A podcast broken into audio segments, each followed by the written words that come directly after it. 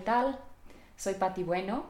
Bienvenidos todos a un episodio más de Amorte, donde miramos a la muerte con amor y hablamos de temas relacionados a cómo podemos tener una mejor calidad de vida cuando estemos atravesando por un duelo, una pérdida o enfrentándonos con nuestra propia muerte. Pero hay muchas maneras de, de morir antes de morir. Y una de esas maneras es, son los ataques de pánico. Es una condición que afecta a muchísimas personas y la mayoría de, de, nosotros que hemos atravesado, que hemos vivido un ataque de pánico, no entendemos qué está pasando con nosotros. El día de hoy tenemos de invitada especial a Sofía Hernández Cordero. Ella es psicóloga, maestra de yoga Iyengar y meditación desde hace más de 10 años. Es terapeuta postural del método e-, Egoscue, Egoscue creo que se pronuncia. Trabaja el dolor crónico y la alineación estructural del cuerpo, todo a través de movimiento. Y, y trabaja también con la relación mente y cuerpo. Acompáñanos a este episodio de hoy de Amorte, donde nos va a compartir toda su experiencia de cómo ella vivió los ataques de pánico, nos habla también sobre la diferencia entre eh, los ataques de pánico y la ansiedad y cómo están relacionados. Y el miedo, que es lo que está atrás de tanto los ataques de pánico y la ansiedad. No se lo pierdan. Bienvenida, Sofi. Es un placer tenerte aquí con nosotros en Amorte el día de hoy. Hemos tenemos tiempo queriendo hacer este podcast y eh, tuvimos la oportunidad de profundizar sobre tu propio proceso y experiencia con ataques de pánico. Así es que yo creo que este, este podcast va a ser de beneficio y mucha ayuda para, para tantas personas que no saben ni por dónde em, ir a buscar ayuda, qué hacer en, si, si experimentan esto en su vida. Entonces me encantaría comenzar este podcast, primero que nada, pues este, que, nos, que nos expliques qué son los ataques de pánico. Hola, mi Patti, ¿cómo estás? Pues estoy fascinada de estar aquí, un poquito nerviosa de todo el, el tema, que al experimentarlo es todo un, un mundo de, de emociones y de olas y de mareas. Así que feliz de poderlo compartir, que es parte de mi, de mi aprendizaje en este, en este proceso de atravesar los ataques de pánico. Sí, es sí, muy diferente, ¿no? Este, de la experiencia a, a la teoría, es, es otro mundo. Totalmente, lo estábamos platicando tú y yo, yo soy psicóloga y entonces son algunos de los temas que estudias y son súper lindos en teoría, que al final ayuda muchísimo tener como claro la teoría y qué es cada emoción, pero la experiencia y atravesarlo y vivir estas cosas son así, te desestabilizan y te ponen el mundo de cabeza, entonces a veces la teoría no te sirve de nada y hay que regresar al instinto, al cuerpo, a lo que tienes a la mano y, a la supervivencia, básicamente. Entonces, me gustaría poder empezar un poquito como eh, desmenuzando la emoción para saber cómo, de qué estamos hablando, qué son los ataques de pánico, eh, cómo se confunden muchas veces con la ansiedad, que son los ataques de ansiedad, porque son dos cosas diferentes que se nos mezclan mucho y como no tenemos en el, siento yo, Pati, no sé qué opines, pero siento que ahorita en este mundo, en esta etapa de la vida, como que nos hemos eh, despegado mucho del mundo emocional, que claramente tiene que ver con el cuerpo. Las emociones son el lenguaje, la manera de tu cuerpo de comunicarte, de mandarte mensajes. Y como hemos estado tan desconectadas y desconectados del cuerpo y de la emoción, a veces no sabemos ni nombrarlas, no tenemos ni el vocabulario para expresar lo que estamos sintiendo y, no podemos reconocer estas emociones hasta que ya están en un grado y en un nivel tope. Estoy, Sí, estoy totalmente de acuerdo contigo y, y creo que desde que comenzó la pandemia, muchísimas personas están buscando cada vez más eh, esas herramientas, aprender, educarse, porque, porque ahora sí que el mundo nos puso una pausa y nos dijo, no, a ver, eh, eh, tienes que lidiar con todo esto y entonces mucha gente yo siento que está buscando esas herramientas, entonces llega en un momento muy oportuno este, este podcast. Totalmente, no nos quedó de otra más que ya voltearla a ver, o sea, no podernos hacer güey, tenemos que observar qué es lo que está pasando, entonces nos toca eh, verlo de frente, que en realidad es lo mejor que podemos hacer. Ahorita vamos a ver por qué. Entonces, bueno, hablemos un poquito de, de las emociones que están mezcladas en estos temas, que son básicamente, siento que tres emociones que se nos confunden, que tienen que ver con el miedo, eh, la ansiedad y el pánico, ¿no? Entonces, eh, como en términos teóricos y hablando como de una emoción generalizada, todas estas emociones caben dentro de la familia o del reino del miedo. Y eh, hay muchas formas de sentir las emociones y tenemos obviamente en cada emoción diferentes grados, ¿no? Gradientes de si tienes un poquito miedo, medio medio o un chingo de miedo. y el muchísimo miedo eh, normalmente se relaciona ya al, al terror, ¿no? O al pánico. Entonces, el terror y el pánico son como esa expresión exacerbada del miedo y, tiene que ver con el instinto, ya con el poder del presente de ya tienes un peligro físico, de tienes que salvar tu vida física o te vas a morir. Exacto, y es, y es, una, es una emoción pues muy necesaria porque realmente si, estamos en un peligro real necesitamos tener esa herramienta para poder tener, una, tener la capacidad de respuesta ante un evento. Exacto, entonces básicamente es como el polo extremo del miedo, pero son diferentes ¿por qué? Vamos a ver, el miedo eh, solito eh, funciona para que te conectes con el presente, con lo que está pasando en este momento pero todavía te abre la posibilidad de tener herramientas de observación. Entonces, ¿qué hace el miedo? Bueno, te abre los sentidos al mil. Te conecta con, uff, ves 10 veces más lejos, de repente la, la vista se te superafila, el olfato se te exacerba, los sentidos de, de escucha, y entonces te vuelves súper consciente de todo tu entorno. Y es como si se te abrieran al mil tus sentidos y pudieras estar todo lo, estás mirando y observando y al 100 con tus con tu input del medio ambiente hacia el centro. Entonces, el, miedo te abre y te hace aware de, tus, de tu entorno para que puedas estar eh, generando estrategias y prendiendo tu instinto de qué es lo que necesitas hacer en ese momento para poder eh, como tomar decisiones correctas.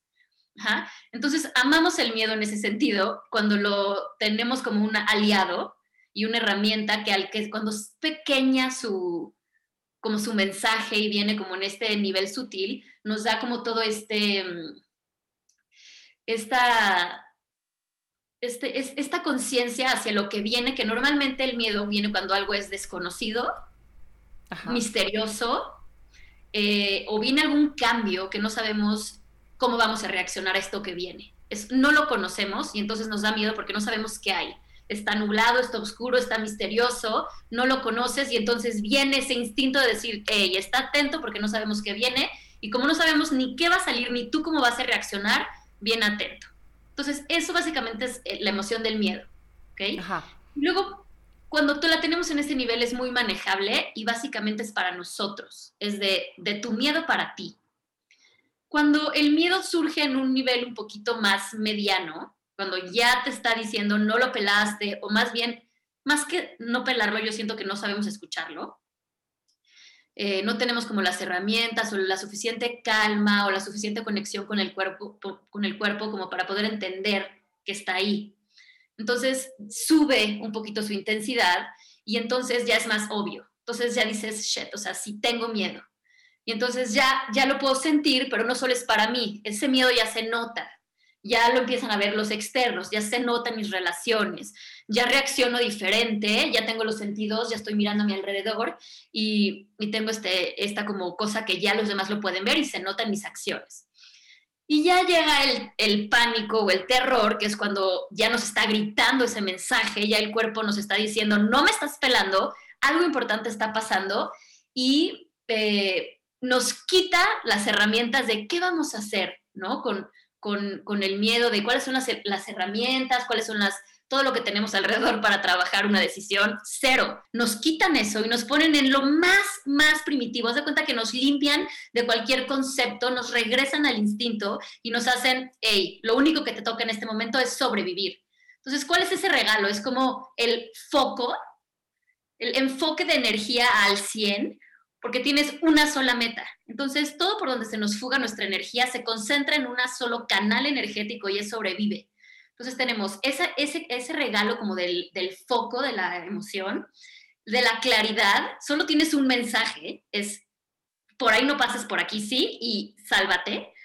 Y em, nos da como tres opciones, ¿no? Que es este famoso como fight or flight or freeze, que es corre, escápate y, sal corriendo. Entonces, ¿cuál es esta emoción fisiológica que crea el cuerpo cuando necesitas salir por patas para sobrevivir? Es adrenalina. Adrenalina. Cortisol para que tus músculos se contraigan y tengas la sangre al mil corriendo por el cuerpo. Un pulso acelerado para que esté súper oxigenado y le llegue toda esta sangre a la exigencia del cuerpo que está necesitando para que salgas corriendo y obviamente muchísimo oxígeno. Entonces, una respiración rápida, con un pulso rápido, con, con adrenalina y cortisol. Entonces, tu cuerpo está al 100 en un solo foco. Entonces, yo creo que es la emoción con más energía que hay. Y entonces, cuando tenemos el pánico y, no sabemos ni qué viene ni por qué llegó, que hay que, que siempre ver que el pánico viene a una respuesta de supervivencia física que estamos en peligro. Y entonces genera todas estas respuestas fisiológicas que nosotros no usamos. Porque yo estoy teniendo todo esto en el cuerpo, pero no voy a salir corriendo por constituyentes a ver cuando me atropelle el tercer coche o brincar arriba de otro. Entonces, eh, muchas veces los ataques de pánico se quedan cuando no podemos resolver ese, esa respuesta fisiológica y entonces cuando vemos que el peligro no llegó, no, sucedió. Entonces eh, se, desgasta esta energía, se empiezan a nivelarse, pues a desvanecerse todas las, las respuestas fisiológicas, pero como que no hubo una resolución. Entonces se genera un loop en el que tu cuerpo aprende esta respuesta cada vez que sientes esa, ese peligro.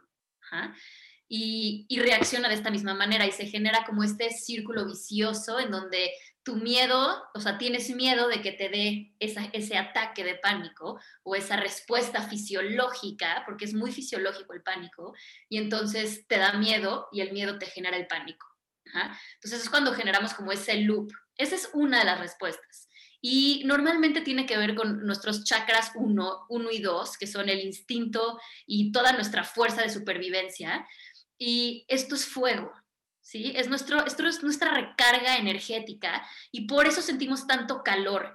Y muchas veces al miedo le llaman como el fuego congelado. Es como esta dicotomía entre tener muchísimo calor y muchísimo frío. Es como cuando tienes frío y calor, como ese bochorno que te está celando pero te estás asando. Así es el pánico. Entonces... Lo conozco muy bien ahorita. Estoy inmersa en él con los bochornos de la perimenopausia. Pues así se siente, ¿no? El pánico cuando tienes pánico, es como me estoy asando, siento fuego, pero con el sudor y estoy paralizado, entonces como no tenemos esa montaña para subir corriendo los árboles por el pánico, nos quedamos como friseados y tenemos como, estamos polarizados en el pánico. Entonces, eh, esta es una de las respuestas, el, correr, salir corriendo. Número dos, pelear, ¿no? Es enfrentarte con lo que está, ya no te dio tiempo de salir corriendo, ya no te pudiste esconder, pelea. Y entonces mismo necesitas el cortisol, necesitas la adrenalina, necesitas no poder sentir el dolor. Entonces, si alguien te está atacando, si te caíste, si te rompiste una pierna, pero tienes que salir corriendo, eh, que no sientas el dolor de tu tobillo lesionado y que puedas cruzar la montaña, ¿sí?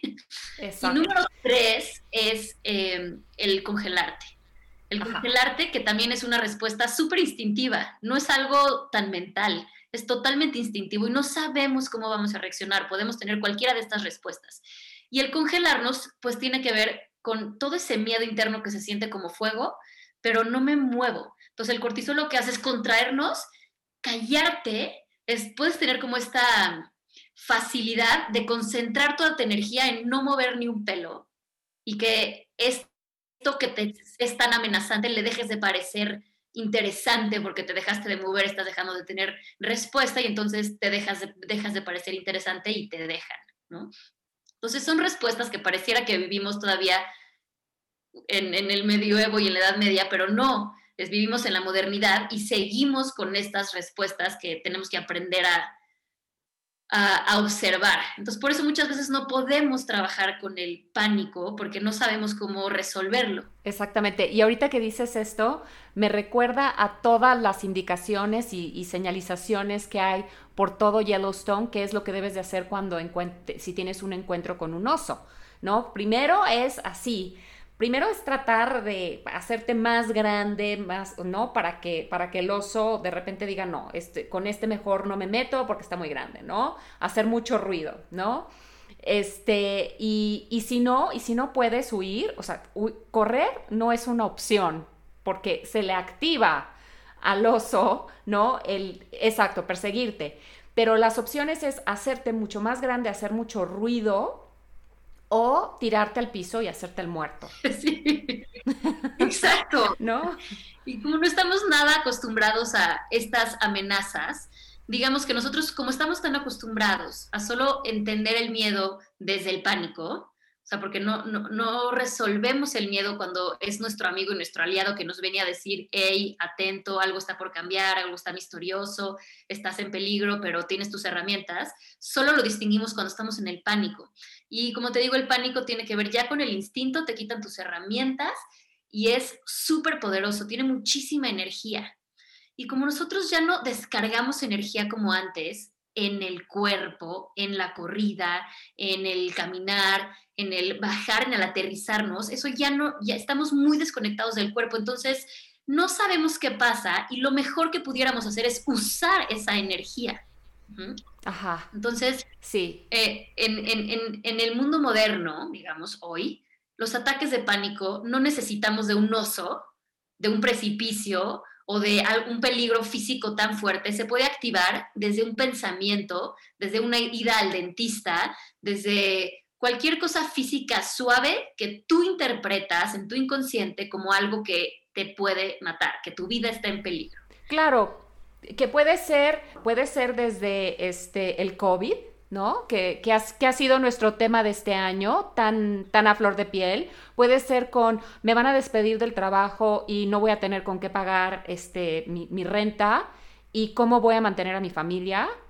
A, este, a realmente, el, mundo ahorita está tan inseguro, ¿no? Que, que realmente estoy en un peligro de morir. Exactamente, y ni siquiera tienes que tener COVID. Es la pura Exacto del miedo de estoy en peligro físico de muerte y viene desde no puedo mantener a mi familia, nos vamos a quedar sin comer, ¿no? Totalmente de acuerdo. ¿Qué voy a hacer con todas estas emociones de sociedad, ¿no? Porque a veces ya el estar tanto encerrados, si salgo, pero quiero a la gente, pero ellos son peligrosos porque me pueden eh, contagiar y entonces me pongo en peligro. Entonces, cualquier pensamiento puede hoy en día activarnos ese pánico y es mucho más complejo pero lo que hace el pánico es... Este, eh, vivir en un lugar donde hay tantos sismos. Si vives en, un departamento y ya en alguno de los terremotos has vivido un suceso un poco intenso, el miedo de cualquier este, temblor pequeñito te puede activar ese ataque de pánico. Exactamente, y ni siquiera tuviste que haber vivido el temblor, ¿no?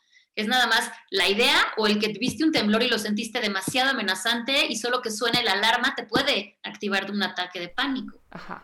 Entonces, hoy en día hay 800 mil trigger points este, de estos, em, ¿cómo se llaman? Estas detonantes.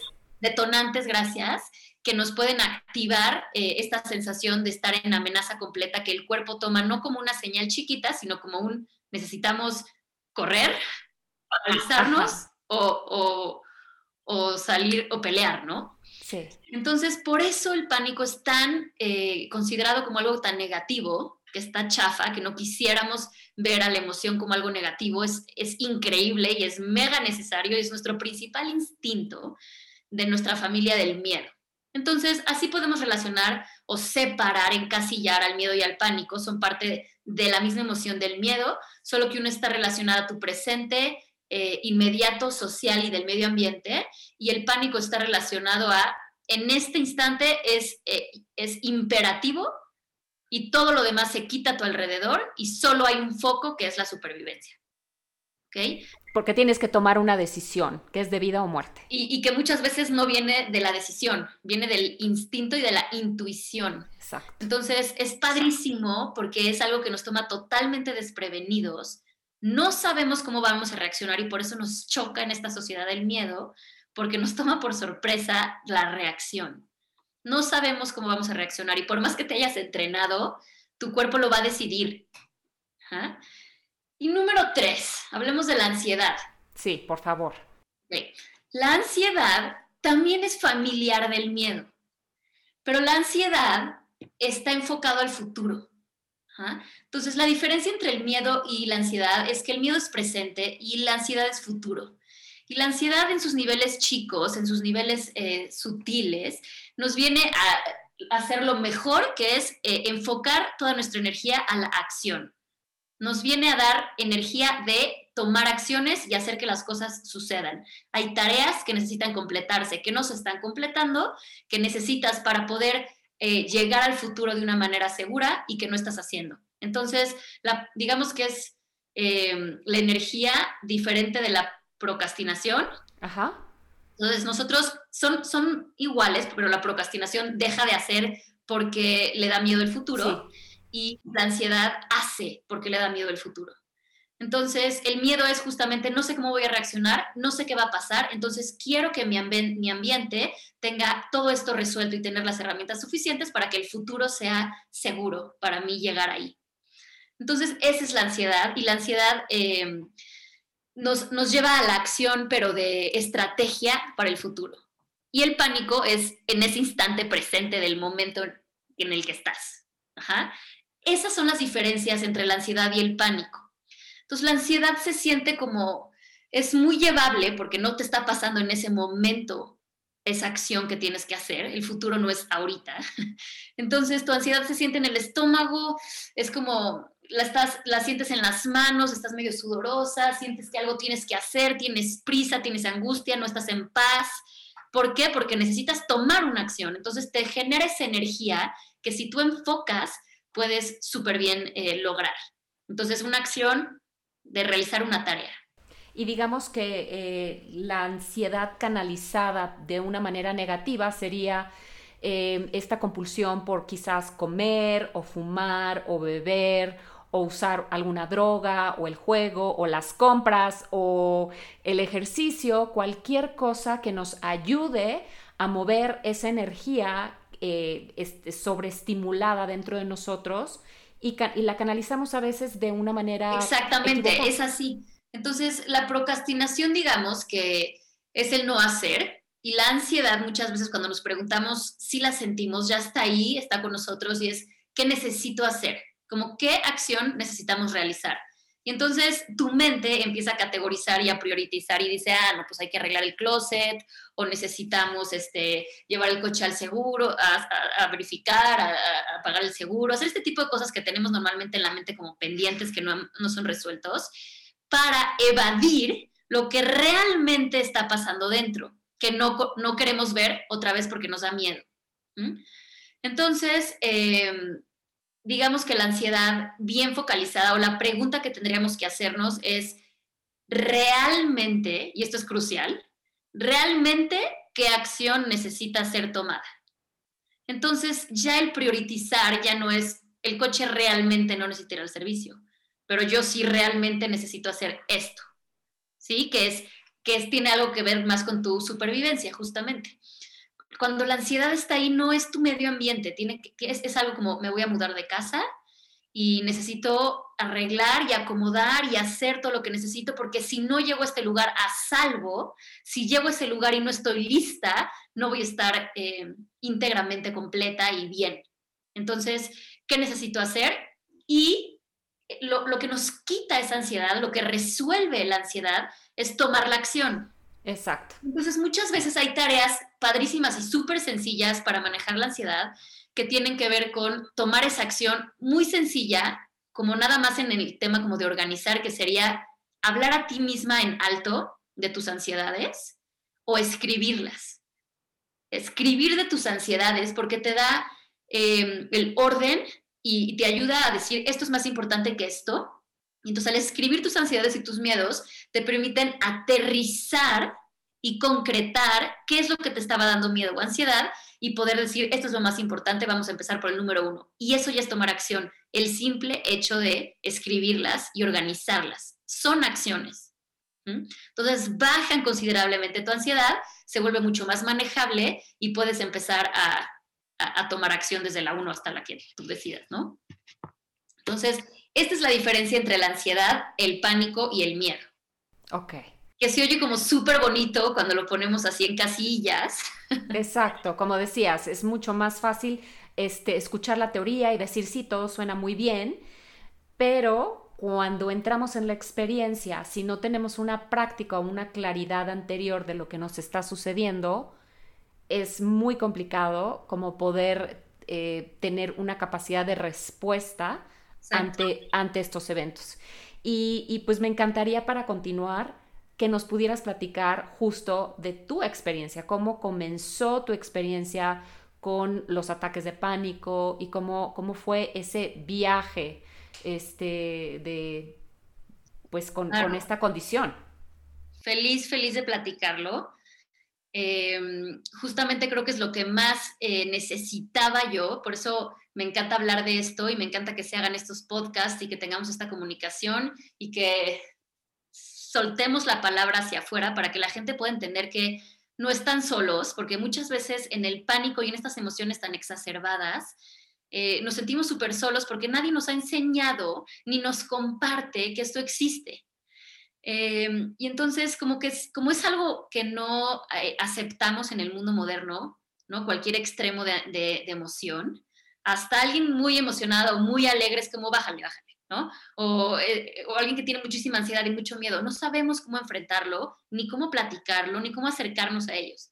Entonces, si yo hubiera tenido, eh, hubiera sabido que es algo mucho más normal y que no me estoy volviendo loca, porque era de los grandes miedos que tenía en esas etapas de mi vida, que se me estaba yendo la mente y me estaba volviendo loca por mis ataques de pánico, me sentía súper sola, ¿no? Y me faltó esta comunidad y esta apertura y esta honestidad de la gente y valentía, porque sé que requiere muchísima valentía poder contar desde tu propia experiencia y vulnerabilizar eh, al abrirte, pero eso nos hace más fuertes y entonces quiero usar este espacio, mi Patti, gracias por esto, para llegarle a más gente a compartir, eh, hablar de los temas de la ansiedad y del pánico como, como personales, ¿no? No solo a nivel como profesional, como terapeuta, ni como encasillando las emociones y los casos, sino como desde mi experiencia.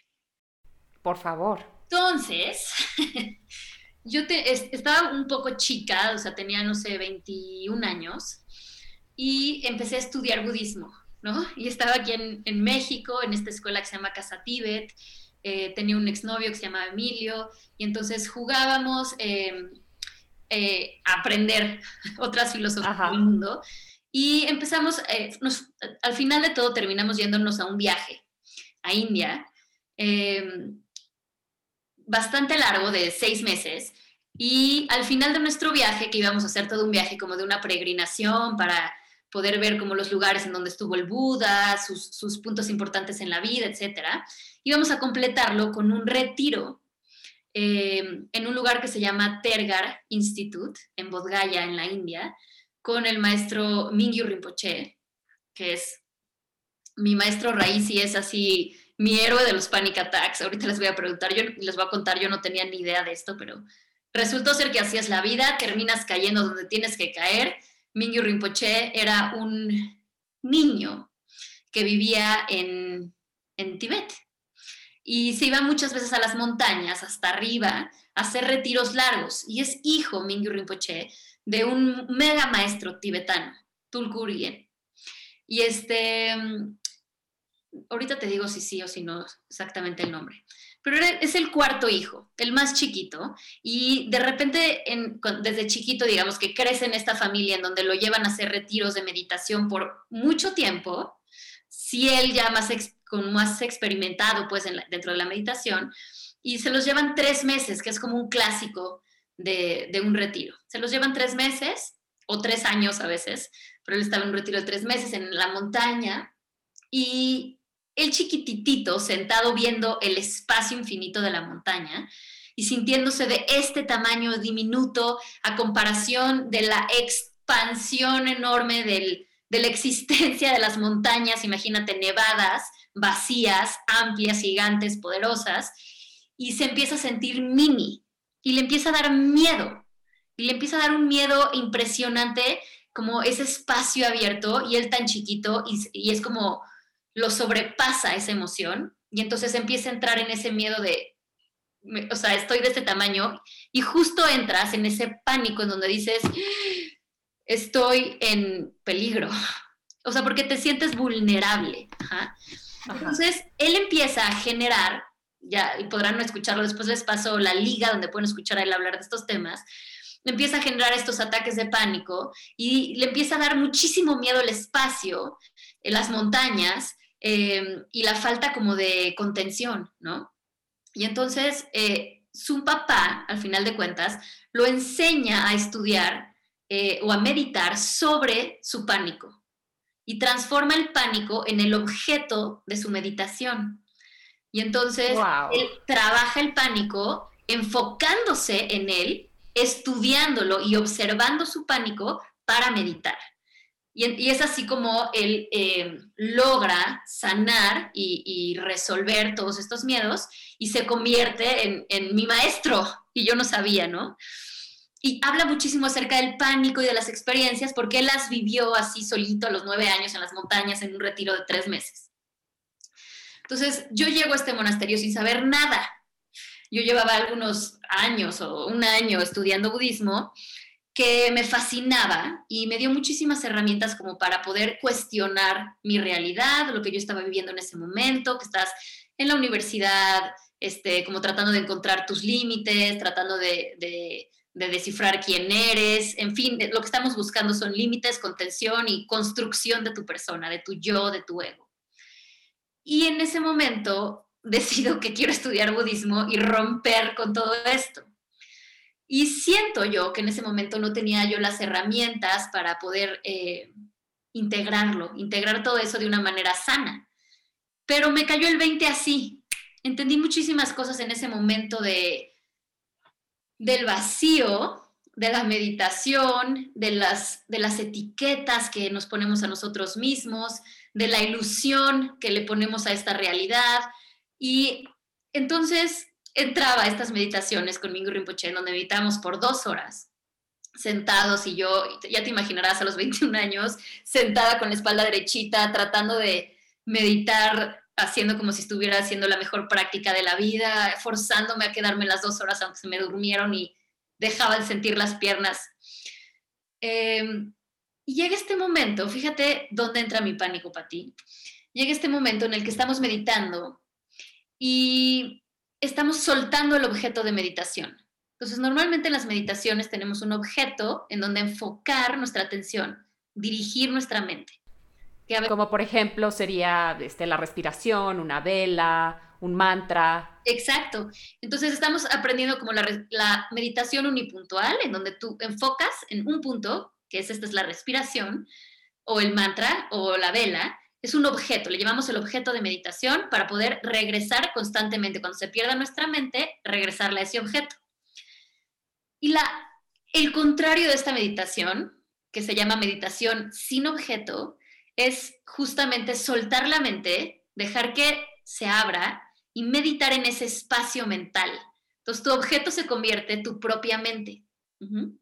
Y en vez de que sea la respiración o tu objeto sea la vela, tu objeto se convierte tu ojo interno, tu misma mente de atención, es la atención se convierte en tu objeto.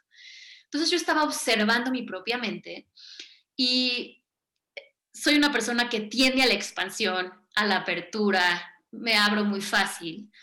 Y en ese momento, Mingyur Rinpoche, mientras yo estaba viéndome y observando mi propia mente y ese espacio libre de limitaciones, de repente Mingyur Rinpoche dice, open your mind, ¿no? Abre tu mente, quita todos tus límites y expándete como el cielo azul en el espacio. Y yo, ¿what? ¿De qué me hablan? ¿Cómo, cómo, cómo? Entonces empiezo a sentir que se me va la mente, que se me expande, que me salgo del cuerpo, empiezo a, disasociarme exactamente y, y empiezo a sentir que me, que me voy, que se me abre la mente de tal manera que pierdo mi cuerpo y que me estoy yendo en el espacio y que me pierdo. Así que la mente se abre tanto que ya no sé dónde estoy.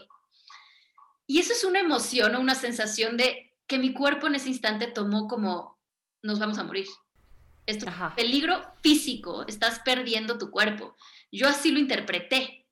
Entonces, que no quiere decir que estaba realmente sucediendo, o sí, nunca lo vamos a saber, pero eh, mi cuerpo empezó, ¿dónde estás? Te me estás yendo, regresa y empieza el pánico a entrar y empiezo a sentir todas las reacciones fisiológicas del pánico.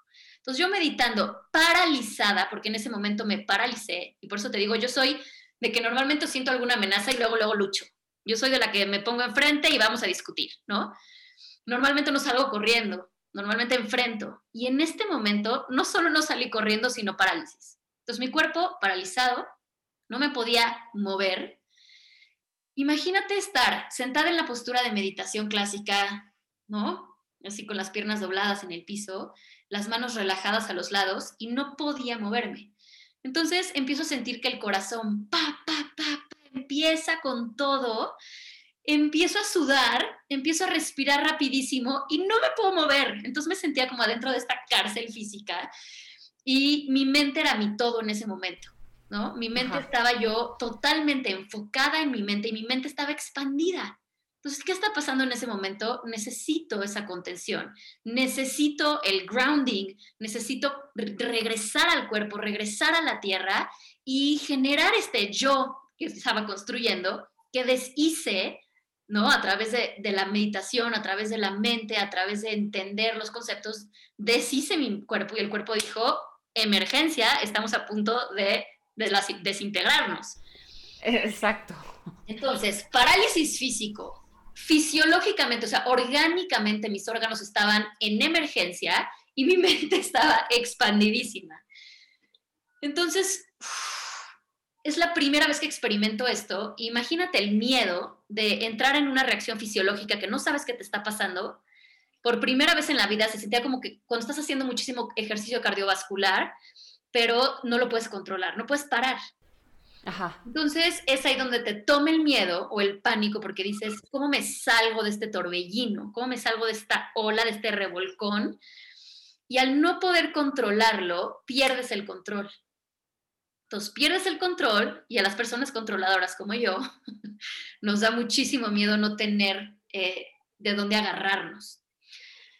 Entonces, eh, eh, termina la meditación, empiezo a ver que cierran, empiezo a regresar al cuerpo y trato, trato como de bajar de regreso a mover los dedos de las manos. Y empiezo a poder mover los deditos de las manos.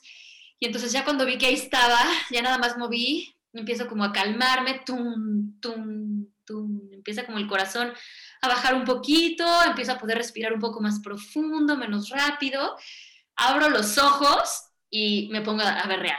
O sea, a llorar, a llorar de estar en este lugar que no conocía, en un parálisis físico, en una mente expandidísima, eh, sudada, asustadísima de qué me pasó, a dónde me fui, por qué no tengo el control, y entonces a sacar toda esa emoción.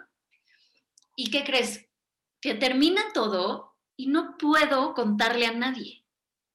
No puedo decir lo que me pasa porque nada más el hecho de, platicarlo, el hecho de tratar de, contar mi experiencia, me regresaba a la vivencia.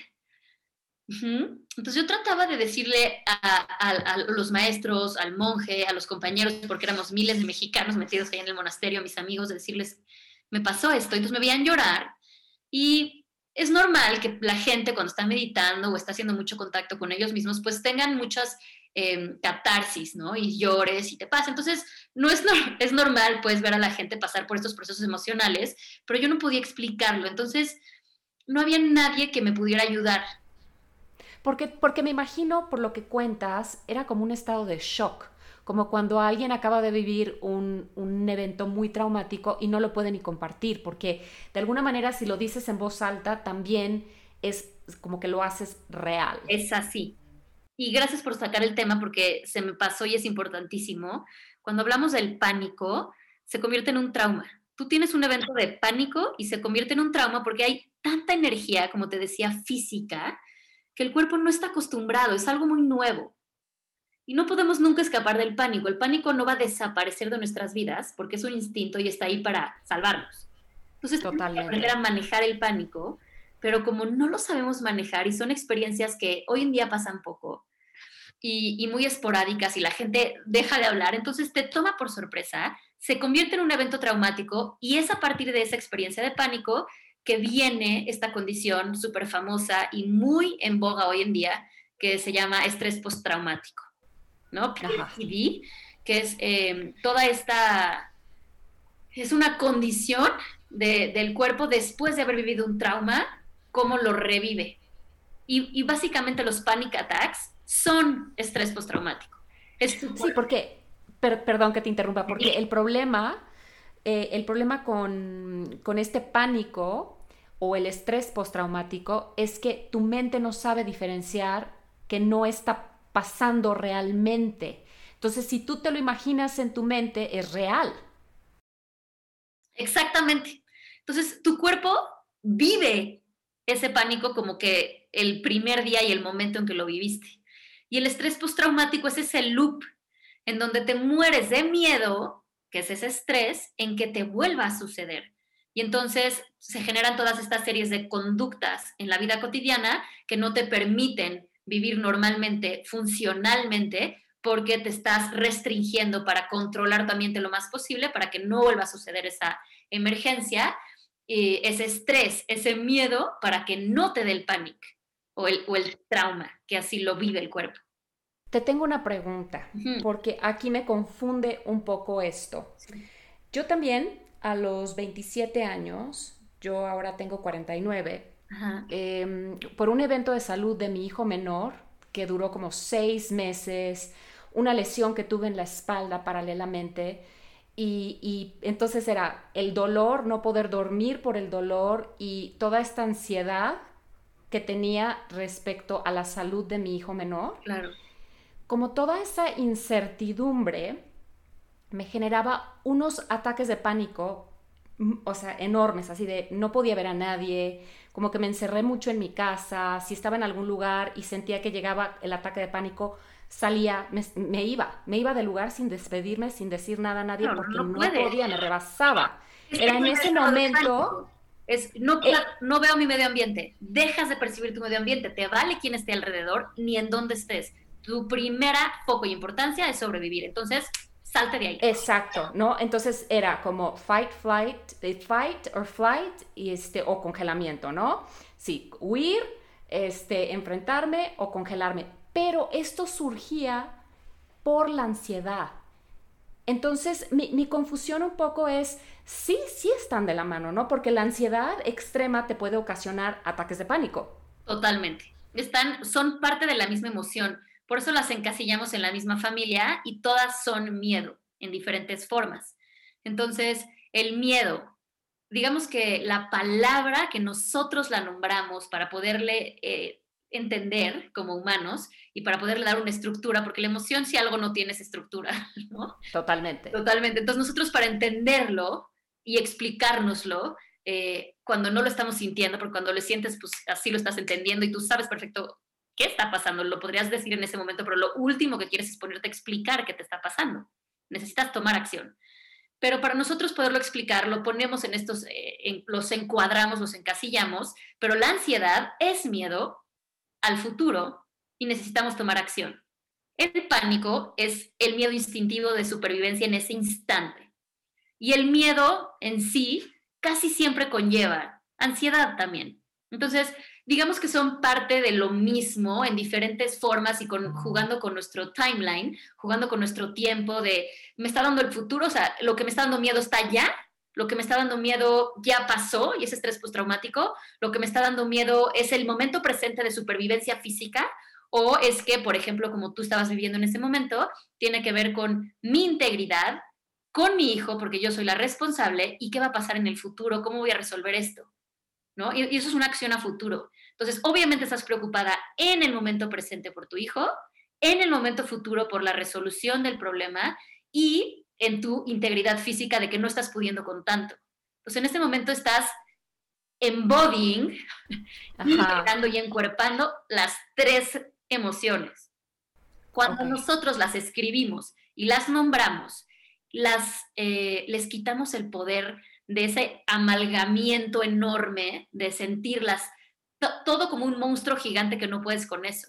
Entonces, en el momento en que tú lo nombras y dices, al futuro tengo miedo a esto, en el presente tengo miedo a esto, y quiero, las desmiembras y entonces las conviertes en piezas que ya, que ya son eh, viables de resolución. Entonces, por eso el tomar la acción es tan importante en el miedo, en el pánico y en la ansiedad, que va a desintegrar ese monstruo para poder eh, sobrellevar la emoción. Ok.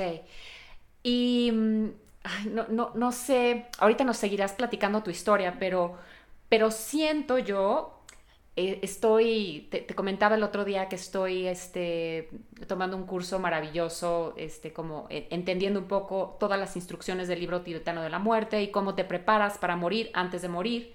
Y yo siento que eh, para las personas que todos, todos en algún momento podemos tener ataques de pánico, podemos tener ansiedad, podemos sentir miedo, porque vivimos en un mundo lleno de, muchos factores reales. Esto nunca, por eso es importante decir que nunca van a desaparecer y siempre van a estar ahí y el mundo no va a cambiar ni hoy ni, ni, en el pasado. O sea, en el pasado los peligros eran otros, pero vivimos en un mundo en donde todo el tiempo estamos en riesgo y para poder sobrevivir, estas surgieron estas emociones. Sí, pero como, como le digo yo, como yo invito mucho a las personas necesitamos prepararnos para morir, para tener una buena muerte, porque no sabemos cómo va a llegar. También es importante explorar con todas las emociones y tener herramientas muy prácticas para que en el momento que si llegamos a vivir, que es lo más seguro que todos lleguemos a vivir una crisis de ansiedad, de pánico, de ataques de pánico, de, de, miedos muy reales, si no tenemos como ese antecedente, es mucho más complicado llegar a, ese momento y tratar ese momento cuando nos está sucediendo. Divino, Pati. Siento que llegaste como justo a una de las herramientas y de las soluciones que tuve eh, para poder como sobrellevar este pánico.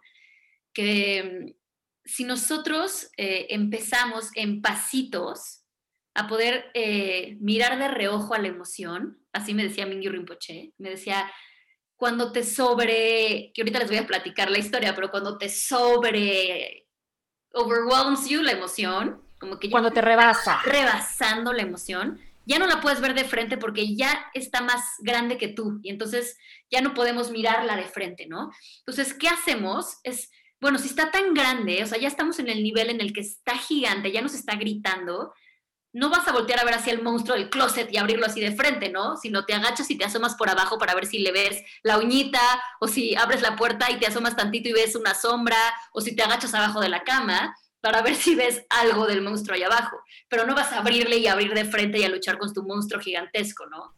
Y por lo general también vas a pedir ayuda, vas a pedirle a alguien que te acompañe a ver eso que te da tanto miedo. Por, lo general no vas a, no vas a asomarte solita porque es, es mucho más amenazante. Eso sería lo ideal. Lo ideal sería pedir comunidad, pedir ayuda, acompañamiento. No van a resolver tu problema, pero el que te acompañen a ver al monstruo abajo de la cama, a tener un glimpse ahí nada más de voltear a ver así de reojo, ya lo vi, ya lo vi, ahí está, ahí está, ¿no? Pero eso sí puede. Porque, porque además dijiste una cosa muy importante al principio, que para ti una de las claves para poder salir de, de ese espacio fue darte cuenta que no te estabas volviendo loca.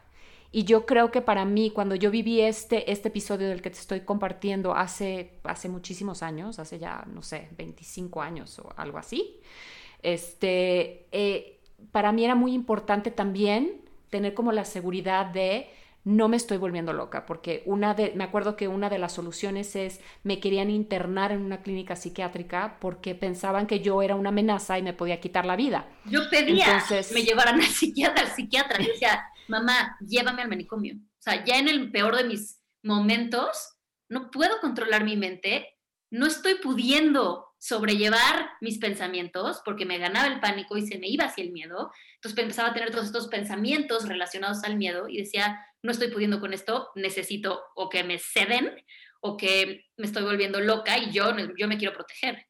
Entonces, ahorita te voy a explicar por qué se vuelve algo como tan fuerte y tan amenazante el miedo, porque tiene que ver con el perder el control de la mente. Y eso, obviamente, el pensamiento nos lleva a generar otra vez las emociones. Entonces, les voy a platicar, les voy a platicar cómo Mingyu Rinpoche me ayudó también a sobrellevar esto, que fue algo hermoso que me encantó de, de este maestro en específico. Estaba yo, ya habían pasado, no sé, un mes, y por fin pude empezar medio que a decirle a la gente lo que estaba yo viviendo. Y que aparte es algo muy nuevo para mí. Acuérdate que el miedo siempre viene de algo que no conocemos. Entonces yo estaba sintiendo esta emoción muy nueva que no sabía sobrellevar, que no sabía qué le estaba pasando a mi cuerpo, ni que estaban relacionados y que me, que me, me estaba a tal grado amenazando que sentía que me iba a morir. Entonces, eh, entro con, con, con, todos mis amigos mexicanos a tratar de, de, explicarles. Ellos piensan, bueno, pues le está haciendo muy fuerte la meditación o está como encontrándose con todas estas emociones y, y, y leve, ¿no? ¿Y qué, qué hacemos? ¿Cómo le ayudamos? Y entonces había una monjita ahí que se llamaba Isabel, se llamaba Annie Isabel, y, le, y me decía, eh, con ella ibas, si querías tener como una audiencia con Mingyu Rinpoche. Y entonces yo estaba apanicada, imagínate, con todo ese miedo. Uno de mis mayores miedos, imagínate también ahí para ti, es que si Mingyu Rinpoche, si este maestro que, que todavía yo en esa edad y viendo a todos los demás, como con esta eh, devoción hacia este maestro, ¿no? Y esta realización mental que ha tenido, y esta vivencia, y esta experiencia de vida, y este ejemplo que él era, él no me podía ayudar, entonces yo estaba perdida, ¿no? Entonces era como llegar al último recurso, al más importante que yo decía es que si Mingyur Rinpoche hoy no me puede ayudar, ya no sé quién me va a ayudar. Entonces era un poco perder la esperanza. Entonces también me daba muchísimo miedo ir, porque poder tener la reacción o la respuesta de no hizo nada por mí, me apanicaba. Entonces, no, quería pedir ayuda porque, número uno, si pido ayuda y no me ayudan, ya no sé qué voy a hacer, no tengo otro recurso, otro lugar de esperanza. Entonces, eh, un poco forzada y aventada y así a lo ciega, llegué con, con un amigo y, me, y, le preguntamos ahí, ¿no? Oye, Ani, quisiéramos tener una audiencia conmigo en Ripoche porque está pasando por cosas eh, como muy importantes, Sofía, en estos dos meses y quisiéramos poder platicar de esto. Tiene que entrar sola, pero Mingo Rinpoche tiene como que a dos meses, o sea, imagínate la cantidad de gente que quería verlo, éramos unas 200 personas en el monasterio, y, y de repente se voltea Ani Isabel y me dice, mañana a, las, a la una te queda bien. Y yo, ¿qué? O sea, casi, casi que me hubiera dicho que es mañana, fue peor. ¿cómo? cómo voy a esperar? No, o sea, pero que no, no solo esperar, sino es mañana, es demasiado rápido. ¿Yo qué le voy a decir? Y si me dice que no, ¿qué voy a hacer con todo el tiempo que aquí me queda? ¿Me voy a volver loca? ¿Quién me va a ayudar? O sea, yo decía, Diosito, no, qué pánico, porque aparte, su figura representaba lo que a mí me daba miedo. ¿sí? Que era como esta expansión, ¿no? Era el maestro que, que habría logrado como realizar de qué se trata esta realidad, esta vida, esto es lo que vivimos, ¿no? Entonces yo decía, si esta persona no me ayuda, número uno, no sé cómo hablarle, qué miedo, me va a ver toda completita con esta vulnerabilidad. Entonces yo me sentía abierta totalmente abierta, totalmente vulnerable, sin herramientas, sin ni siquiera poder expresarle bien lo que estoy sintiendo y me van a llevar enfrente de esta persona que admiro y temo y, ¿qué voy a hacer? Entonces pasé, no dormí, así el pánico a flor de piel, toda así sudando toda la noche. Llega el momento y empiezo, ta, ta, ta, ta, ta, y entonces empieza la reacción y yo, entonces empiezo a respirar, a respirar así, pero aparte me daba pena. Imagínate el horror de que aparte de todo esto me muero de pena de que los demás me vieran así. A los 23 años que todavía te importa que digan de ti en ese momento, yo decía, van a pensar que estoy loca, que no puedo con esto, no soy lo suficiente o lo suficientemente fuerte, no puedo estar aquí. Entonces, este, siempre que ven a Mingyu Rinpoche, hacen unas postraciones tibetanas preciosas en donde tocas tu frente, tocas tu boca, tocas tu corazón y luego te tiras al piso totalmente boca abajo, como entregándote y rindiéndote y vuelves a subir y haces tres de estas postraciones. Y yo no las sabía hacer. y yo decía, ¿qué voy a hacer? O sea, me tiro en ese momento y aparte yo antes llegaba a todos los demás templos y a veces no las hacía, como que pues no las entiendo bien, entonces mejor no las hago. Y a veces había ego y decía, pero ¿quién es esta persona? Yo, ¿por qué no lo conozco? Y entonces de repente llego con Mingyu, espérate aquí afuera. Y entonces lo tenían en un cuartito. Es la persona más adorable que en su vida van a ver. Parece Yoda de Star Wars. En un, en un como en una silla enorme, él sentadito en medio chiquitito, todo sabio, divino, con su túnica. Y, y en eso está atrás de una cortina. Y entonces me dicen, pasa atrás de la cortina, o sea, literal como de cuento, y ahí va a estar sentado Mingy Rinpoche. Entonces yo, entonces tomando y casi, casi de, tomando esa valentía del no pensar, o sea, no voy a pensar ni qué le voy a decir, solo me voy a aventar con la mente en blanco y a ver qué pasa. Entonces abro la cortina, me tiro al piso y empiezo a hacer las postraciones como Dios me dio a entender. Y en el instante en que me tiro al piso me dice como, no, no, no, no, no, no, stand up, stand up, no, párate, ¿qué estás haciendo? Como no necesito eso, siéntate aquí a mi lado. Y yo como, ah, qué alivio. entonces me voy a sentar a una sillita que tenían ahí al lado. Y instantáneamente me pongo a llorar, ¿no? Entonces, me estoy descargando para por lo menos poder hablar, ¿no? Porque traigo toda esta energía. Imagínate el pánico, esto que acabamos de hablar, de estar tan atascada de energía de supervivencia y explicar tranquilamente en palabras coherentes a un monje en inglés por qué estás pasando. Entonces, empiezo a llorar y él nada más me agarra la mano, me agarra la muñeca y toca mi pulso, ¿no? Hay una, toda una tradición que se llama Tibetan Pulsing, que es toda una terapia en donde pueden leerte, ¿no? A través de tu pulso, de tus pulsaciones y cómo estás. Imagínate él, yo sin saber, después de haber vivido tus ataques de pánico, verme ahí apanicada llorando, con una compasión, con un amor, con un como este perro ya realizado viendo un poppy así apanicado, muerto de miedo, así me sentía, me empecé a sentir por primera vez en la vida vista desde un amor y una compasión de, ay, nada más de, de estar ahí sentada, empecé a tranquilizarme, pero por su, por su, por su presencia, por su compasión. Por, su compasión hacia mí de, sé que te la estás pasando muy duro y, y, y no es menor lo que estás viviendo, ¿sabes?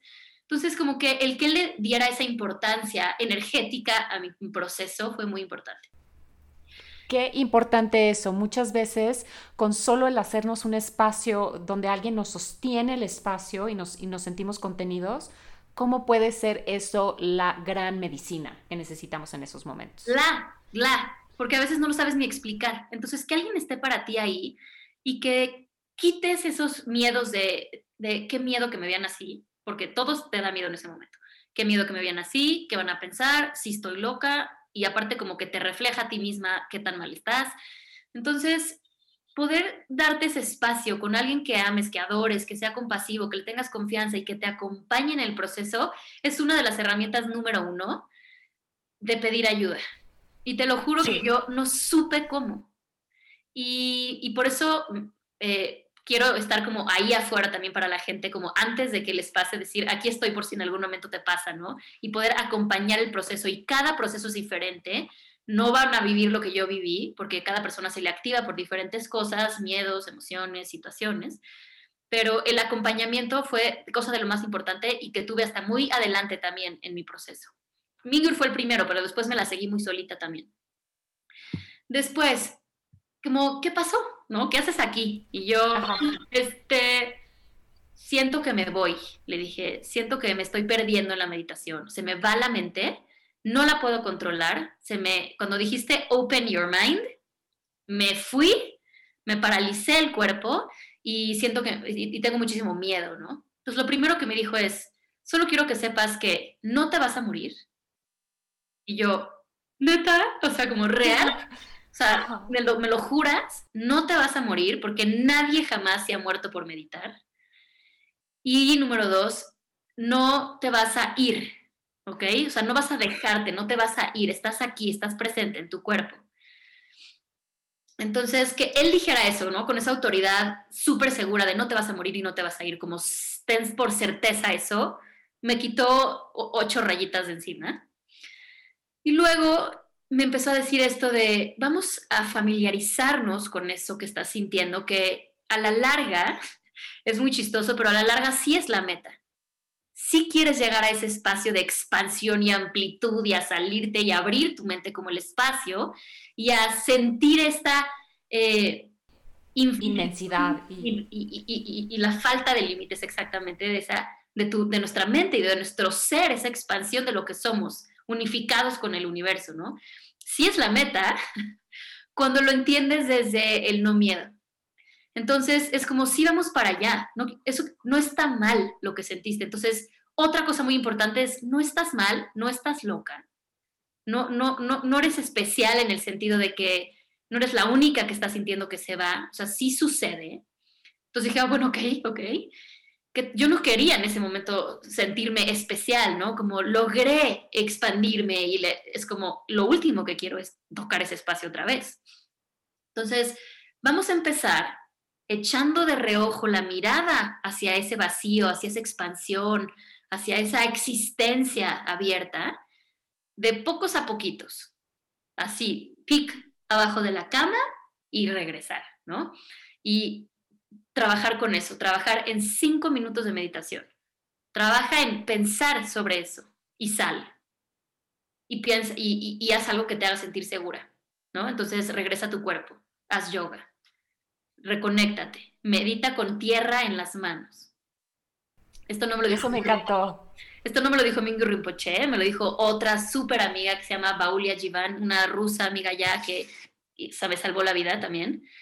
Y me hacía meditar, porque yo no quería meditar, yo no quería regresar a meditar, porque meditar representaba mi pánico, es lo que me lo activaba. Entonces imagínate que yo fui dos meses a meditar y de repente meditar se convirtió en mi peor pesadilla pero todos estábamos haciendo eso. Entonces, hay que meditar. Y entonces Baulia me ponía o piedras o tierra en las manos. Y yo sentada sintiendo la tierra, sintiendo el cuerpo, ¿no? Lo, todo lo que represente a la madre tierra.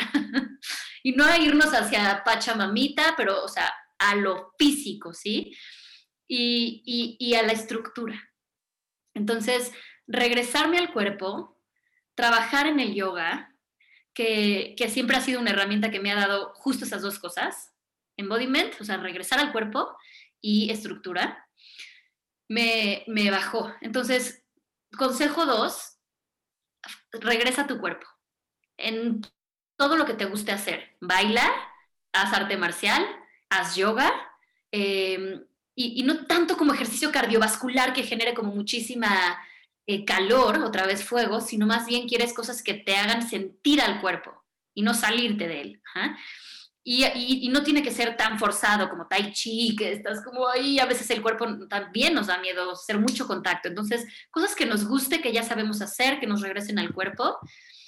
Y escribirlo, que es tomar esa acción, que es un poco de lo que nos resuelve el pánico, el miedo y la ansiedad. Escribirlo, ponerlo en palabras, tratar de describirlo lo más nítidamente posible para que cualquier otra persona lo pueda, cuando lo lea, lo entienda, cada una de las emociones, de las sensaciones por lo que estás viviendo.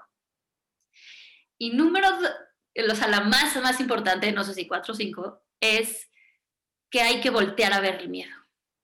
Y lo que siempre queremos hacer es salir corriendo, porque lo último que quieres, justamente por eso, o sea, está hecho para que salgas corriendo, te paralices o luches, es amigarte que eso sí lo dice Mingyur Rinpoche también, amigarte con tu miedo. Entonces, cuando nosotros luchamos en querer quitarlo, arrancarlo y le tenemos aversión al miedo y lo luchamos, más va a crecer, más va a crecer, porque lo que está pidiendo es atención. Está pidiendo que hagamos esa acción, que resolvamos algo, que hagamos una de las cosas que esa energía nos está trayendo. Entonces, cuando lo reprimimos o nos queremos distraer, que es uno de los mecanismos de defensa, eh, simplemente lo estamos alimentando porque no lo estamos pelando. Entonces hay que voltearlo a ver y necesitamos para eso acompañamiento, estructura cuerpo, ¿no? Y, y, y, la meditación, por ejemplo, en este caso, así como suena de paradójico, fue mi, mi miedo y mi salvación. Entonces, a través, como una herramienta, a través de la meditación, como hizo Mingyur Rinpoche, observar mi pánico, fue lo que me hizo entender que mis propios pensamientos estaban alimentando el pánico y que desde ese alimento es que crecía, crecía, crecía y es donde se genera el círculo vicioso, porque yo alimento el miedo, el miedo alimenta los pensamientos y así se genera el círculo. Entonces, cuando yo pude meter un freno en los pensamientos, fue cuando eh, empecé a, hacer como en reversa y a empezar a que bajaran y se empezaran a tranquilizar mis reacciones fisiológicas y entonces yo sintiera como el éxito sobre el ataque en sí. Porque hay que decir que el ataque es como la catarsis, es la crisis, es la culminación de todas las emociones, pero cuando bajas del ataque de pánico, estás en estrés postraumático hasta que te vuelve a dar otro. Cuando estás en plena crisis, o sea, nunca bajas, ¿no? Entonces, aunque salgas de la crisis del ataque, que es como ese, esa agudez del momento, baja la agudez, pero sigues en, en alerta, ¿no? En el trauma. Sigues pasando por ese miedo constante, constante, hasta que llega pánico y bajas al miedo como si fuera ya lo leve. Pero vivimos en un constante estrés y trauma. Entonces, overcome y lograr empujar y bajar y controlar el, el ataque de pánico una vez, o sea, en el momento en que lo logré esa primera vez, entonces eh, pude sobrellevar las demás. Aunque me daba el ataque de pánico, lo podía deshacer. Me daba y lo deshacía y cada vez me fueron dando menos, menos, menos, hasta que de repente, no crean, ¿eh? todavía hoy en día, de repente se juntan una serie de condiciones que digo, ah, respira y no pasa nada si pasa. Eso también es muy importante porque ya sabes cómo manejarlo. Y esto es a lo más que podemos llegar. Aspirar. Aspirar. Porque obviamente hacernos amigos del pánico y agradecerle su presencia porque nos va a salvar. Sí, estoy totalmente de acuerdo contigo. Sof, yo, este, el camino que tomé, em, no sé, los veintitantos años después de que me ocurrió por primera vez es, estos ataques de pánico y que varias veces fui a dar al hospital, inclusive ya era como burla y me daban como la bolsita, mi bolsita. Este, para respirar adentro y afuera de, la bolsita, ¿no? Como it's not a big deal, pero, pero sí lo es para cuando lo estás experimentando por primera vez, es, es enorme. Y experimenté por muchísimos caminos, ¿no? Desde, no sé, irme a una búsqueda en la montaña, ¿no? Sin, sin, sin alimento, a tratar de confrontar todos mis miedos, este, tratar de callar mi mente. Pero yo creo que es, es maravilloso poder ir cultivando una serie de herramientas para, para poder afrontar como todos todas estas condiciones que lo más seguro, como hemos dicho ya varias veces, en, alguna, en algún momento de nuestra vida lo vamos a, lo vamos a vivir. Pero mi, mi pregunta para ti es, para alguien que nos está escuchando, que de repente está atravesando por ataques de pánico o está, está viendo que su ansiedad está creciendo y no tiene muchos muchos, muchas herramientas. ¿Qué le aconsejarías? Eh, ¿Que busque un coach de mindfulness? ¿Que busque qué, tipo de terapia psicológica para hacer un, acompañamiento? ¿Un poquito de ambas cosas? ¿Qué es lo, que, lo primero que le dirías? Como el primer paso a alguien que está justo descubriendo o pasando por, por esta crisis. Mira, yo creo que de las cosas más importantes es que, que no te dé pena, saber que estás pasando por esa ansiedad y poder hablarlo. Hablarlo y no con un terapeuta al principio. Yo siento que el, primer paso es con tus más cercanos, tu pareja, tus papás, algunos de tus hijos ya son grandes, tu mejor amiga y probablemente no van a obtener como la sanación del otro lado, o sea, esa persona que no va a estar totalmente eh, educada para ayudarte, pero el simple hecho de abrir el tema abrirlo y contarlo es lo más importante. Eso es el paso uno, es no guardártelo y aceptar que hay esa situación. Entonces, como en cualquier lugar de, de una adicción, por ejemplo, acordar que siempre, siempre el primer paso es, híjole, estoy muerta de ansiedad, estoy muerta de miedo. estoy llegando a estos niveles de ansiedad que me está dando ya pánico, ¿no? Entonces, aceptar que están ahí y decir, hola, tengo esto a ti misma, número uno. Número dos, hablarlo con tus queridos. Decir, estoy pasando por esto, como que muy bien no sé qué onda y creo que necesito acompañamiento. El acompañamiento, no necesariamente todas las terapias funcionan para todas las personas y por eso es padrísimo poder hablarlo así, para que vean que a veces a mí me funciona, o sea, me tardé dos años después de ese evento, Pati, dos años salir de ahí sola, porque no lo hablé, no lo compartí, le dije a mis amigos y ahí me quedé.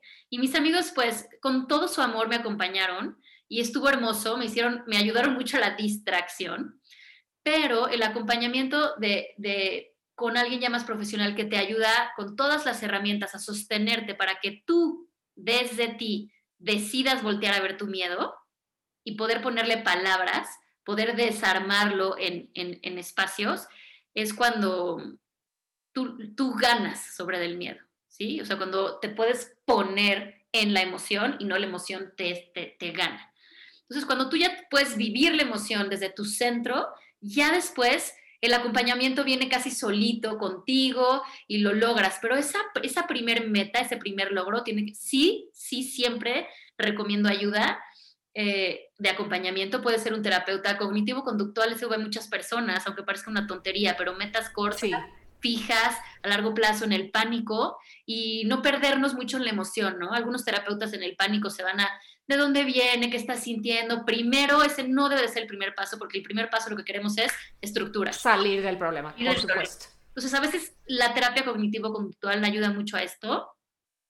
Y obviamente después resolver, eh, tomar la acción de por qué está ahí, qué viene a decirnos, qué estás sintiendo que te pone en peligro, a qué le tienes miedo al futuro, porque tienes ansiedad, cuáles son las herramientas que tienes. Y aparte, imagínate que estamos hablando que el miedo nos hiper sensibiliza los sentidos de percepción. Entonces tú vives en un instante eh, estado de alerta todo el día. Entonces todo te afecta más. Las luces, los gritos, eh, las fiestas, puedes dejar de, te digo, de vivir tu vida normal. Bueno, bueno, claro, así me sucedió. Este, seis meses fueron críticos, pero yo creo que yo también me tardé como dos años en poder retomar mi vida de ese, y no de ese cuadro. Que sea tan largo el proceso si, lo, si se abre. Yo siento que si yo hubiera tenido em, apertura, número uno, de, de, que si, yo siento que si hubiera habido más cotidianidad en este tema donde alguien me hubiera platicado qué le pasó, entonces no me hubiera sentido tan sola y tan, con tanta pena de hablar de lo que me estaba pasando y sabiendo que a las demás personas nunca le ha pasado, entonces nadie va a poder ayudarme. Imagínate también parte de mi soberbia y de mi ego de nadie me va a poder ayudar, porque nadie sabe por lo que yo estoy pasando. Exacto. Entonces, cuando tú sabes que no, que todos pasamos por eso y que la gente no habla de eso por pena y por miedo, porque les vuelva a dar, porque socialmente es algo que, ay, ¿cómo lo dejaron llegar ahí? ¿No? Y hasta crees que hasta la familia tiene, tiene, tiene que ver, es totalmente instintivo, a todos nos pasa, no tengan miedo de eso, o sea, sentir, tener compasión por nosotros mismos y ayudarnos como si fuéramos, les digo, este cachorrito que quieres cuidar y decirle, estos son tus límites, es como si dejas un cachorrito en medio de, del mar, ¿no? Con esa inmensidad, él necesita una cajita con una toalla que lo contenga. Entonces, necesitamos esa contención que venga de alguien que sí esté preparado para ayudarnos y muchísimo amor y compasión de nuestros seres alrededor para que tengamos la fuerza de poder dar el primer paso, que es tomar la primera acción que necesitemos resolver de ese miedo, de esa ansiedad que nos lo esté generando y después ya poderlo ver de frente. Entonces, en mi caso, ya para, para cerrar mi pati, quería como eh, contar la experiencia de el momento cuando le gané al miedo. Por favor.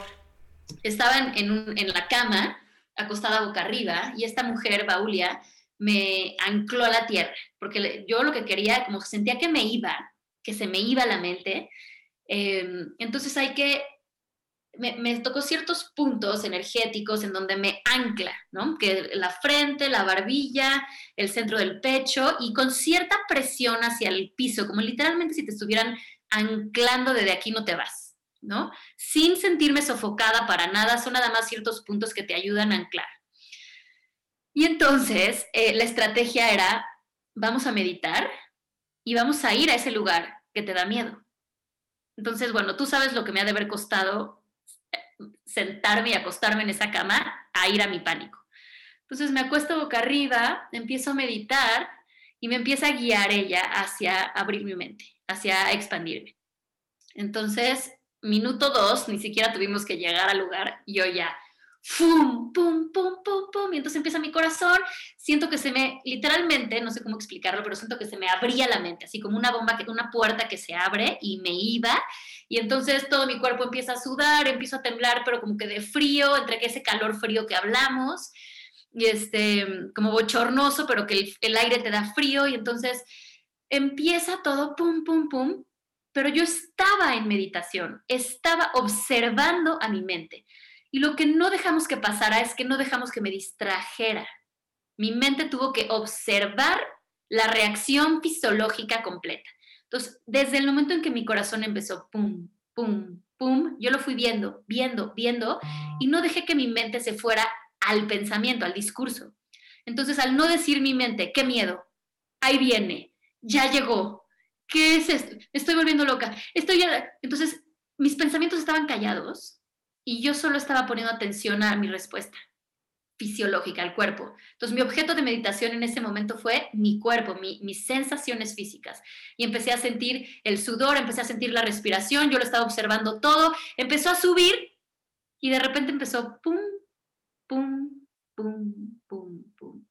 Y empezó a des, pero así como subió, en ese instante así bajó. O sea, ni siquiera llegó al punto más alto, empezó así a subir, a subir, a subir y como no hubo alimento, no hubo un pensamiento que lo alimentara, no le soplamos al fuego, no le dimos alimento, entonces el cuerpo dijo, ah, no, no, no, no, me equivoqué, no, aquí no hay alimento. Y entonces empezó a descender, empezó a bajar el ritmo cardíaco, empezó a bajar la respiración y se fue. Entonces... Solito pudo tu cuerpo autorregularse. Se reguló en el momento en que yo dejé de alimentar el miedo el cuerpo dijo, aquí no hay nada, no está pasando nada, se reguló mi cuerpo, regresé a estado cero y esa fue mi primer conquista. O sea, sentí que había conquistado el Everest de la vida. Y entonces... Totalmente. En un éxito, en un logro de haber tomado esas herramientas, de haberme enfrentado, que la próxima vez que vino, por más pánico que me daba regresar a verlo, era sentarme a meditar, a observarlo. Entonces, y, me costó muchísimo, pero si dos años no tuvieron que haber pasado para poder hacer esto, si yo siento que tienes acompañamiento, puedes salir mucho más rápido, mucho más fuerte, con más herramientas y no tener que sufrirla tanto y, y lastimar tanto al sistema nervioso. Porque el sistema nervioso en el pánico, como sabemos que es algo tan físico, el pánico, lastima mucho el sistema nervioso y entonces quedamos con ese estrés postraumático. Y después cualquier otra cosa que no sea ese ese punto gatillo que nos saca la emoción, puede ser ya cualquier otra cosa, nos genera esa cantidad de energía. Sí, totalmente. Es importantísimo em, tener entonces guía, paciencia, autocompasión y, pues bueno, poder, poder mm, por lo menos eh, escribir o mantener una esperanza de todo pasa. 100% y que no te vas a morir porque todos pensamos que en el panic attack nos vamos a morir. Y por más que lo sabemos, cuando estamos ahí es de llévenme al hospital, real, ya sé que estoy en real, pero me estoy muriendo, llévenme al hospital o al manicomio. porque yo sabía que venía de aquí, ¿no? De mi mente. Entonces yo decía, llévenme al manicomio y a otras personas sienten que es físico y que les va a dar un infarto, que no van a dejar de respirar, que se les va a romper una pierna, estallar un órgano, hay de todo en el pánico. Entonces siempre tiene que ver con me voy a morir, o físicamente o mentalmente. Entonces hay que saber que eso no pasa de un panic attack. Entonces, el saberlo, que no estás loca, ¿no? Lo primero que mi mamá, una vez que se lo conté ya después, cuando pude contar a mi familia todo lo que estaba pasando, me dijo, una de las primeras señales de que no estás loca, para que sepas, es que estés pensando que estás loca. Ay. Estás pensando que estás loca, no, no estás loca, porque un loquito no sabe que está loco. ¿No? No sabe que está fuera de la realidad. Entonces, si tú estás entendiendo que te estás saliendo como de los parámetros normales, entonces, digo, entre comillas, porque qué es normalidad, pero ese es otro tema, que te estás saliendo de tu normalidad, entonces dices, híjole, me estoy pasando, se me hace que estoy loca. Eso nunca lo piensa un loco. Entonces sepan que no están locos, que no te vas a morir, que no te va a dar un infarto y que va a pasar, ¿no? Totalmente. Y, bueno, pues para acabar, eh, como siempre digo, ¿no? Prepararnos para morir antes de morir porque le quitamos mucho peso a aquellas cosas que le tenemos tanto miedo cuando lo conocemos. Y como conocemos algo es explorándolo, ¿no? Entonces es, eh, hay un dicho que, va, eh, la única manera de, atraves, de atravesar, no, la única, the only way, the only way out is through. La única manera de salir de algo es atravesarlo. Entonces los invito, los invitamos, Sophie y yo, a que ahí donde está el miedo, ahí donde está eh, em, esa prueba difícil, esos umbrales, están los tesoros, están las respuestas. Háganlo de una manera responsable, háganlo de una manera acompañados de, gente profesional, de la gente que, que los ama. Busquen como un sistema de apoyo importante que los pueda ayudar a acompañarlos en esas crisis que, tienen, porque no tenemos que vivirlo solo. Es más, es muy difícil vivirlo solo y es muy difícil salir de ahí viviéndolo solo. Y tampoco es necesario, mucho menos es necesario. Sophie, este, pues vamos a dejar tu, correo para que te puedan contactar, este, tus redes, donde, donde sea la mejor manera de, de contactarte. Y por favor, este, me tienes que compartir la liga también de tu maestro para que la gente interesada en aprender un poquito más sobre él o escuchar lo que él tiene que decir sobre los ataques de pánico y, la ansiedad, pues puedan este, ayudar. Claro que sí, les voy a pasar la liga de, de Tergar Institute, de él directo, o sea, no directo con él, pero su, su página y sus libros, tiene unos libros hermosos donde habla sobre todo esto, y mis, mis redes y mi mail. Perfecto. Muchísimas gracias, Sof. Gracias a ustedes. Como siempre, gracias un, un, placer, un placer platicar contigo. Y muchísimas gracias a todas las personas que se conectaron a este podcast en, espero que les llegue en el momento más oportuno para sus vidas o si saben de alguien que pueda servirle este podcast, por favor no duden en compartirlo. Y pues me despido de ustedes y de Sofía Hernández. Yo soy Patti Bueno, estamos en Amorte, donde miramos a la muerte con amor y que tengan un excelente día. Muchas gracias.